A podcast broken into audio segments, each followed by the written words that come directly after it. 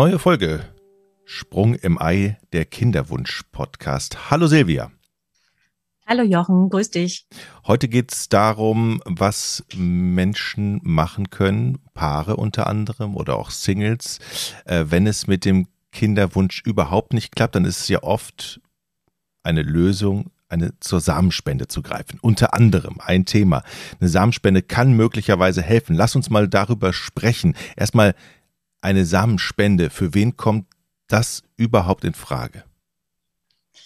Genau, also eine Samenspende kommt in Frage für Paare, also äh, Mann, Frau, wo der Mann eben keinen äh, Samen mehr produzieren kann, abgeben kann ähm, oder irgendwelche Erkrankungen hatte. Ähm, dann die zweite Gruppe sind lesbische Paare. Da fehlt klar der Mann und es ist immer noch nötig, äh, dass man Samen braucht, um, um sich fortzupflanzen. Und eine immer größer werdende Gruppe sind die Single-Frauen. Das heißt eben Frauen, die keinen Partner haben, warum auch immer, aber ähm, nicht mehr länger mit einer Familiengründung warten wollen und sich dann eben für eine Samenspende entscheiden. Hast du einen Eindruck, warum diese Gruppe immer größer wird? Hast du eine Vermutung? Ich glaube, dass die Frauen tatsächlich immer emanzipierter werden und dann sagen, ja, ich ähm, warte einfach nicht mehr auf Mr. Right. Wer sagt mir denn, dass ich das nicht alleine stemmen kann? Ich, viele Frauen sind auch besser ausgebildet, verdienen mittlerweile auch ganz gut und sagen, ich kann auch eine Familie alleine ernähren und mir ist das jetzt wichtig. Ich, ja, ich will nicht irgendwen heiraten, nur um dann ein Kind kriegen zu können. Hm. Nun braucht es für eine Samenspende ja auch einen äh, Spender. Ähm, nun wo oder andersrum, wo bekomme ich denn Samen überhaupt her? Also wie gehe ich denn eigentlich dann vor, wenn ich eine Samenspende haben möchte? Welche Möglichkeiten gibt es? Also es gibt zwei große Gruppen, sage ich mal. Die eine Gru äh, Gruppe ist eben, man wendet sich an, ein Kinderwunschzentrum ähm, und ähm, äh, das ähm, Samenproben dann anfordern kann, beziehungsweise die Paare oder die Menschen allgemein können, äh, auch lesbische Paare können eben äh, Samenproben auch aus dem Ausland bestellen und die dann liefern lassen. Ähm, der Punkt ist, dass in Deutschland ähm, die anonyme Samenspende nicht möglich ist, ähm, weil es nämlich ein äh, Samenspenderregistergesetz gibt, das besagt, dass du ähm, eben ein Recht darauf hast, deine Abstammung zu erfahren und das gilt ab 16 und insofern wird da hinterlegt, wer der Samenspender ist. Und ähm, das macht äh, das Deutsche Institut für medizinische Dokumentation und äh, Information. Die speichern dann die Daten tatsächlich 110 Jahre lang, ähm, sodass man dann gucken kann, okay, wo komme ich eigentlich her? In anderen Ländern ist das anders. Da gibt es auch die anonyme Samenspende, aber in den meisten Fällen ähm, ist es mittlerweile so geregelt, dass es nicht anonym ist. Mhm. Und die zweite Gruppe, äh, also das wäre die, sag ich mal, die ärztliche Seite. Und die zweite Gruppe ist tatsächlich, äh, gibt es einen freien Markt, wo die Frauen sich verabreden können mit äh, einem Spender über Facebook oder über Social Media allgemein und dann ähm, sich treffen und entweder, das nennt man Bechermethode, gibt der äh, Herr dann den Samen im Becher ab und man kann sich dann, dann in eine Spritze zum Beispiel aufziehen und in die Scheide geben, einführen und äh, oder eben man hat dann trifft sich ja zum gezielten Geschlechtsverkehr. Moment, also es gibt so eine Art ähm, Dating-Plattform, wo man äh, sich aussuchen kann, oh, dieser Kerl, der scheint einen guten Samen zu haben, komm mal vorbei, verstehe ich das richtig? Das verstehst du richtig. Es gibt Männer, die werben damit, dass sie sehr fruchtbar sind und schon XY Kinder gezeugt haben oder gesund sind. Ähm, ja, und äh, da gibt es tatsächlich einen Markt für und dann kannst du dich mit dem treffen. Teilweise trifft man sich tatsächlich und mehrmals auch und bespricht sich erst, ob man sich vorstellen kann, dass das äh, ein möglicher Vater in Anführungszeichen dann für, für mein Kind ist. Man übernimmt ja quasi die Gene und wenn er nett ist, groß, gut aussehend, das wünscht man sich ja auch dann für seinen Sohn oder seine Tochter und äh, trifft sich dann erst. Aber es gibt auch welche, das ist dann ja wie ein One-Night-Stand, ne? wo man sich dann nur einmalig trifft und dann auch nicht weiß, auch keine Daten austauscht. Ne? Hm. Nun bin ich ja auch Vater einer Tochter und äh, meine Tochter hat auch eine Mutter, also wir sind im Prinzip drei in der Familie und ich stelle mir jetzt so vor, dass ich bevor ich zu, zu einer Samenspende greifen würde, viele Fragen habe, viel Informationen brauche. ich würde auch gerne wissen, ist es eigentlich dann hinterher gut fürs Kind, wenn nur einer da ist und der Samenspender ist, ist, ist wieder, ist irgendwo. Wie groß schätzt du den Informationsbedarf bei Menschen ein, die sagen, ich möchte gerne eine Samenspender? Oder mit welchen Fragen kommen die zu dir? Also grundsätzlich möchte ich einmal sagen, dass sich das keiner leicht macht, äh, eine Samenspende durchzuführen. Also jetzt gerade, ähm, wenn man jetzt in der Konstellation Mann-Frau ist, ähm, dann ist das äh, ein großer Schritt für äh, den Mann auch zu sagen, ich verzichte darauf, mein genetisches Erbgut weiterzugeben. Also unser Kinderwunsch ist so groß, dass wir zu dieser Lösung greifen. Das ist wirklich ein Angang. Und ähm, es gibt mehrere Beratungsstellen, die da helfen können, auch außerhalb des Kinderwunschzentrums, die man anlaufen sollte, meiner Meinung nach. Es ist verpflichtend auch, dass man sich so einer Beratung unterzogen hat, wenn man Samenspende ähm, durchführen lässt. Ähm, aber es gibt ja, wie gesagt, unterschiedliche Beratungen. Man sollte gucken, dass man wirklich gut beraten worden ist, weil es sind viele Fragen, vor allem in Bezug darauf, wie erzähle ich das dem Kind? Sage ich das? Wann sage ich das? Wie sage ich das? Wie reagiert die Umwelt raus? Ist, nach meiner Meinung ist es ähm, am schlimmsten, wenn das Kind ja irgendwie Unterlagen zum Beispiel findet oder bei irgendeinem Geburtstag jemand angetrunken sagt, ach, du bist ja übrigens nicht äh, das Kind von, hm, hm, hm, ja, und äh, das ist ein riesen, riesen Vertrauensverlust und macht ganz, ganz viel kaputt. Und es gibt wunderschöne auch Kinderbücher mittlerweile, die das Thema aufgreifen, wie bei einer Adoption auch. Und eben, ähm, dann wächst das Kind schon mit klaren Verhältnissen auf und weiß, okay, genetisch bin ich nicht, aber es ist natürlich mein Vater oder meine Mutter, die, die mich da ähm, großziehen und ähm, ja, das Biologische kriegt dann nicht mehr so ein Gewicht, wie wenn es äh, eben verheimlicht wurde und dann aufpoppt. Mhm. Also jetzt schon Gedanken machen an die, Zu an die Zukunft, wie bringe ich es meinem Kind bei, ne? Ja, genau. Und sich auch, viele wollen das nicht. Ja, viele sagen, ich komme dann dahin und dann, äh, das ist ja ein schwieriges Thema ähm, mit Ängsten auch. Wie reagiert dann das Kind? Werde ich dann abgelehnt? Ich habe mir so mhm. viel Mühe gegeben, es großgezogen und dann bin ich auf einmal nicht mehr der Vater. Ähm, das äh, ist aber meistens, wenn man es, wie gesagt, von vornherein schon mit offenen Karten spielt, kommt, kommt das nicht so extrem. Dann kommen immer wieder Fragen und ähm, ja, und es kommt vielleicht auch der Tag, wo das Kind dann sagt, ich möchte aber wissen, wer ist jetzt mein genetischer Vater? Und das muss man vorher wissen und damit sollte man sich, ja, viel, also wie gesagt, es sind aber auch nie spontan Entscheidungen. Man kommt nicht einfach in eine Praxis und sagt, äh, ich, mhm. ich nehme jetzt äh, eine Samenspende äh, und dann hat man die morgen. Hm. Eine Samenspende, kann ich eigentlich auswählen, welchen Samen ich bekomme? Wie läuft das ab? Ja, es wird geguckt, also das gilt für alle, also von Singles, Frauen und lesbische Paare oder ähm, hetero äh, Paare. Also ähm, ja, es gibt äh, zum Beispiel internationale Samenbanken, da kann man das tatsächlich per Katalog Fotos angucken. Ähm, passt das vom Typ. Ähm, es gibt Samenbanken in Deutschland, die gucken ähm, auch selber, was haben sie in ihrem Bestand und äh, versuchen das, phänotypisch nennt man das, also das optische abzugleichen, Größe, äh, Haarfarbe, Augenfarbe, Hautfarbe, äh, Blutgruppe teilweise, wird dann abgeglichen, so dass das Kind möglichst dem äh, ja, sozialen Vater eben dann ähnlich sieht. Mhm. Ähm, jetzt gibt es die Samenspende, wie geht es dann weiter? Also der Samen liegt jetzt vor, ähm, gibt es dann eine künstliche Befruchtung oder ähm, welche Möglichkeiten gibt es dann?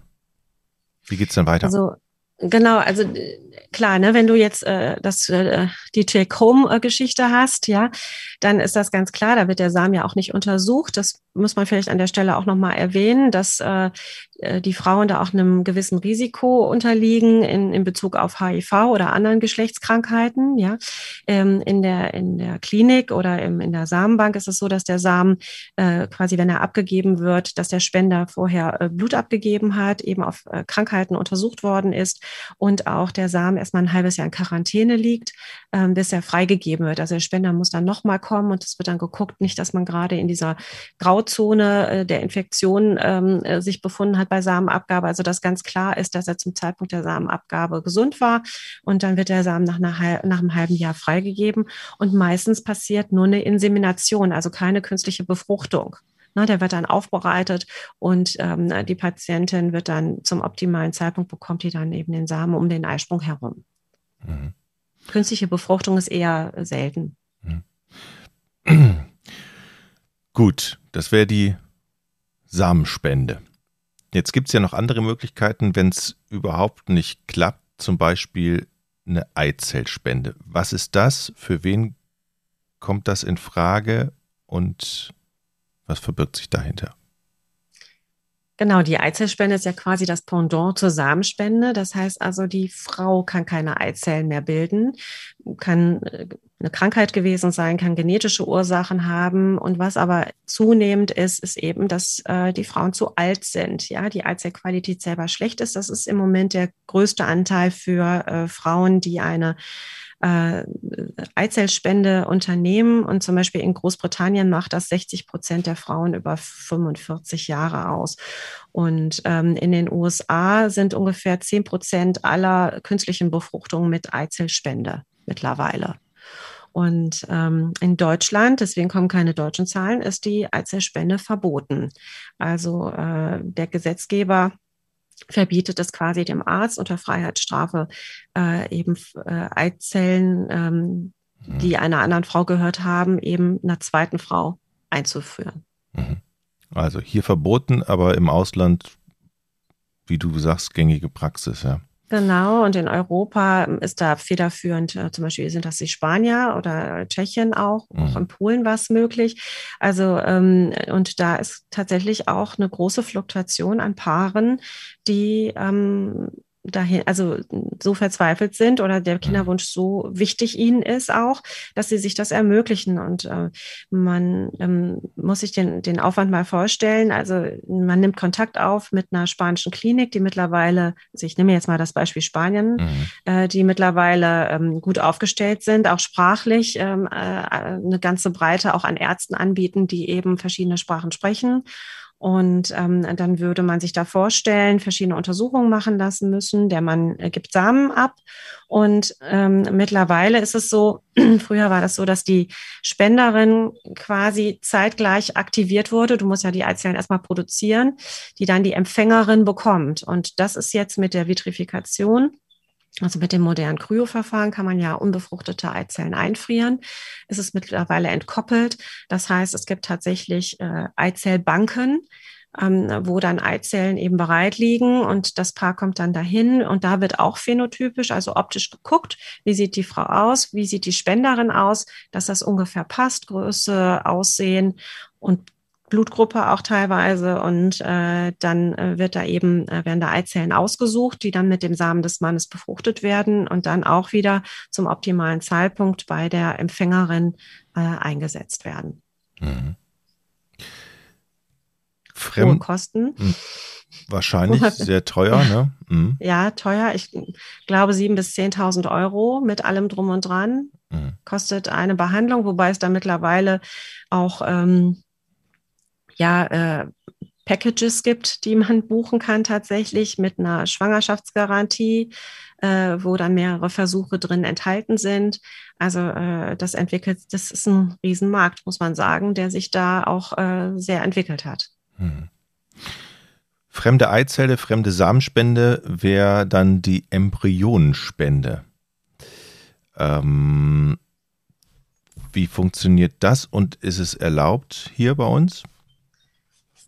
Bei uns ist es nicht erlaubt. Und ähm, da streiten sich gerade auch noch die Gelehrten, ob man nicht, ähm, ja, was Paare machen, wenn sie zum Beispiel ja, ihre Familienplanung abgeschlossen haben und noch Embryonen ähm, eingefroren haben, mhm. dürfen die die zur Adoption freigeben. Also warum, der Gedanke ist halt, warum darf ich ein Kind zur Adoption freigeben, aber ich darf nicht meinen äh, Embryo freigeben, äh, der ja noch kein Kind ist, der muss ja erst, also ist ja auch nicht jeder Embryo, mhm. der eingefroren ist, wird mal zum Kind, ähm, weil er gar nicht äh, die Kompetenz dazu hat, ähm, in der Gebärmutter sich dann einzunisten und dass daraus dann ein Mensch entsteht.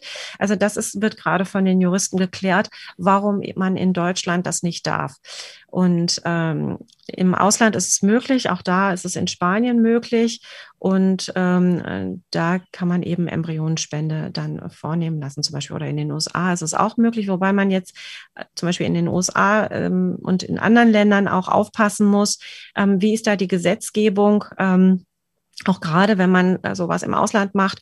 Ähm, ja, ähm, wie, wie äh, ja, in, unter welcher Straffreiheit das dann steht oder ähm, wie, wie Toleranz das ist. Und das führt uns ja schon so ein bisschen auch zum nächsten Thema. Ähm, das ist dann die, die Spitze, ähm, ist dann die Leihmutterschaft. Ne? Da ist noch komplizierter. Und ähm, das ist ja dann die Situation, dass äh, jetzt ähm, ich mit meinem Partner vielleicht äh, Embryonen schaffen kann, aber eben keine Gebärmutter habe, um das Kind dann auszutragen. Und ähm, der eine oder andere hat es vielleicht in den äh, Medien jetzt verfolgt, dass das die Ukraine war ja ein Land oder ist ein Land gewesen mit, mit ähm, Leihmutterschaft, wo es die Möglichkeit gab. Und ähm, aus der ganzen Welt haben da Paare ihre Embryonen eben abgegeben, ähm, damit sie eine andere Frau austrägt. Und unter der kriegsplötzlichen Kriegssituation äh, kam man nicht mehr an diese Babys ran, die dann auch in der Zwischenzeit geboren worden sind. Mhm. Und ähm, das war richtig dramatisch und tragisch auch teilweise. Mhm. Also es gibt viele Möglichkeiten. Einige sind in Deutschland äh, gängige Praxis, andere verboten, aber insgesamt ist es ja tatsächlich, ähm, wie du auch sagst, bei, bei der Eizellenspende zum Beispiel, der Markt ist groß. Glaubst du, dass sich da in Zukunft auch hier in Deutschland bei der einen oder anderen Möglichkeit was ändern wird? Wird da dann mehr diskutiert, wenn das Geld dann wieder eine größere Rolle spielt? Wie ist so deine, wie ist so deine Einschätzung? Wird sich da was bewegen? Ist das im Gespräch? Also ich würde mir persönlich schon wünschen, dass die äh, Eizellspende möglich ist in Deutschland, weil ich das unfair finde. Warum geht das für die äh, Samenspende und für die Eizellspende nicht? Und ich, ähm, der Beweggrund ist, äh, also die, das Argument ist immer, dass es natürlich wesentlich aufwendiger ist, an Eizellen heranzukommen und die Frau stimuliert werden muss. Und man will halt vermeiden, dass das wie bei, also so ein, so ein Geschäftsmodell wird, dass Leute, die verzweifelt sind, äh, für Geld eben ihre Eizellen abgeben und ähm, sich dann mhm. Zubrot verdienen mit. Ähm, ja, ich würde aber bezweifeln, dass das so ist. Und es gibt vielleicht auch die eine oder andere Frau, die sagen würde, okay, ich habe jetzt 20 Eizellen selber gehabt, ich bin jetzt schwanger geworden, ich, ich brauche den Rest nicht mehr, den stelle ich jemandem anders zur Verfügung. Sowas würde vielleicht auch gehen. Und ähm, ich würde mir da mehr Diskussion ja wünschen und, äh, und auch eben, ähm, es wird ja keiner gezwungen dazu, das zu machen. Und ähm, mhm. ja, man, man kann ja eine Aufwandsentschädigung zahlen, dass man das jetzt nicht als lukrativ empfindet, ja, wenn man jetzt Eizellen spendet. Andere Länder kriegen das auch gut hin. Also das, da würde ich mir eine offenere Diskussion wünschen und eigentlich auch, dass es bei uns möglich ist. Mhm. Leihmutterschaft ist wirklich schwierig, das Thema hier durchzubringen auch. Ähm, und äh, selbst in, in Ländern, die so liberal sind, wie vielleicht äh, man denkt von, der, von den USA, ist das ganz, ganz schwierig, weil jeder Bundesstaat da seine eigenen Gesetze macht. Und dann kann es sein, dass da Eizellspende in dem einen erlaubt ist, aber wenn du dann umziehst und in einem anderen Staat äh, nach einer Leihmutterschaft das Kind auf die Welt bringst, darfst du es nicht abgeben oder du darfst es aus dem Land nicht ausführen. Das war auch in, äh, ich glaube, in Indien teilweise so, ja, dass eben äh, äh, das richtig schwierig war, dann diese Kinder aus dem Land rauszubekommen. Und äh, es ist einfach ähm, schade, dass die Paare gezwungen sind, solche halbseidenen Wege zu gehen. Also das würde ich mir klarer wünschen. Und äh, wie gesagt, Leihmutterschaft ist, ist ein schwieriges Thema und wir hatten uns ja im Vorfeld auch unterhalten, wie macht das so eine Frau, die so ein Kind jetzt neun Monate in sich trägt und das dann abgibt? Mhm. Ähm, die hat ja auch eine Bindung zu dem, zu dem Kind. Äh, das darf man vielleicht ja auch nicht unterschätzen und ähm, ja, kann man das, ne? Das einfach so über den Tresen schieben und jemandem dann geben, böse formuliert. Mhm. Ähm, ich kenne ich kenn jemanden, die haben äh, eine Leihmutterschaft in den USA äh, gemacht. Die Kinder sind inzwischen groß und die haben immer noch einen super Kontakt zu dieser Frau, die die Kinder ausgetragen hat und sind ihr sehr dankbar und ähm, haben die quasi in die Familie mit eingebunden. Das ist natürlich eine schöne Lösung. Aber ich glaube, das wünschen sich viele Leute eben nicht, dass das so läuft. Ne? Die wollen ihr Kind haben und wollen dann mit der Frau nichts mehr zu tun haben. Hm. Schwierig, äh, schwierige ethische Themen. Mhm. Aber interessant, dass wir mal darüber sprechen, welche Möglichkeiten gibt, was es hier, was in Deutschland erlaubt ist. Und ich glaube, sehr wichtig ist vor allen Dingen, dass man ähm, sich vorher wirklich ausführlich informiert, zum Beispiel bei den, bei den Samenspenden auch, ähm, was das bedeutet, auch für die Zukunft. Ne? Dass man nicht nur hier und ja. jetzt, sondern auch ein paar Jahre im Voraus plant. Und dass man sich auch informiert, also äh, zum Beispiel bei den Single-Frauen, die ja ähm, das Wagnis eingehen, äh, ganz bewusst alleine ein Kind großzuziehen, dass die halt eben auch noch äh, abgesichert sind, dass sie ein Backup haben. Es geht nicht nur darum, äh, ich kann für mein Kind sorgen, sondern das ist ja die Vorstellung unter optimalen Bedingungen. Aber was ist, wenn das Kind behindert ist und man eben seinen Job vielleicht nicht so ausüben kann, wie man möchte. Oder wenn äh, mir irgendwas passiert und ich äh, jetzt für das Kind oder meinen Job eben nicht mehr so ausüben kann, ähm, wer hilft uns dann? Wer ist dann in der zweiten Reihe? Oder auch ähm, muss man auch noch erwähnen, dass zum Beispiel äh, bei lesbischen Paaren, ähm, da soll die, will die Gesetzgebung jetzt rangehen, ähm, obwohl die verpartnert oder verheiratet sind, die, ähm, sage ich mal, die Frau, die jetzt nicht schwanger ist, die zweite ähm, eben das Kind nur adoptieren kann als Co-Mutter. Und äh, das ist ja auch, wenn ich mhm. verheiratet bin, dann bin ich ja auch die Mutter in dem Fall von dem Kind und dass ich das noch extra adoptieren muss, ähm, das entspricht ja auch nicht dem Sinn dieser Ehe, die da geschlossen wurde. Mhm. Also ähm, da sind auch noch Benachteiligungen zu benennen, die vielleicht auch mal oder die mal endlich auch äh, klar vom Gesetzgeber äh, geregelt werden sollten. Mhm. Silvia, total spannendes Thema. Ich glaube, da kann man äh, noch ganz viel drüber, drüber sprechen. Äh, aber das Wichtigste haben wir jetzt erstmal zusammengefasst in knapp 20 Minuten. Und ähm, ja, danke dir für die Infos. Danke, Jochen. Tschüss. Tschüss.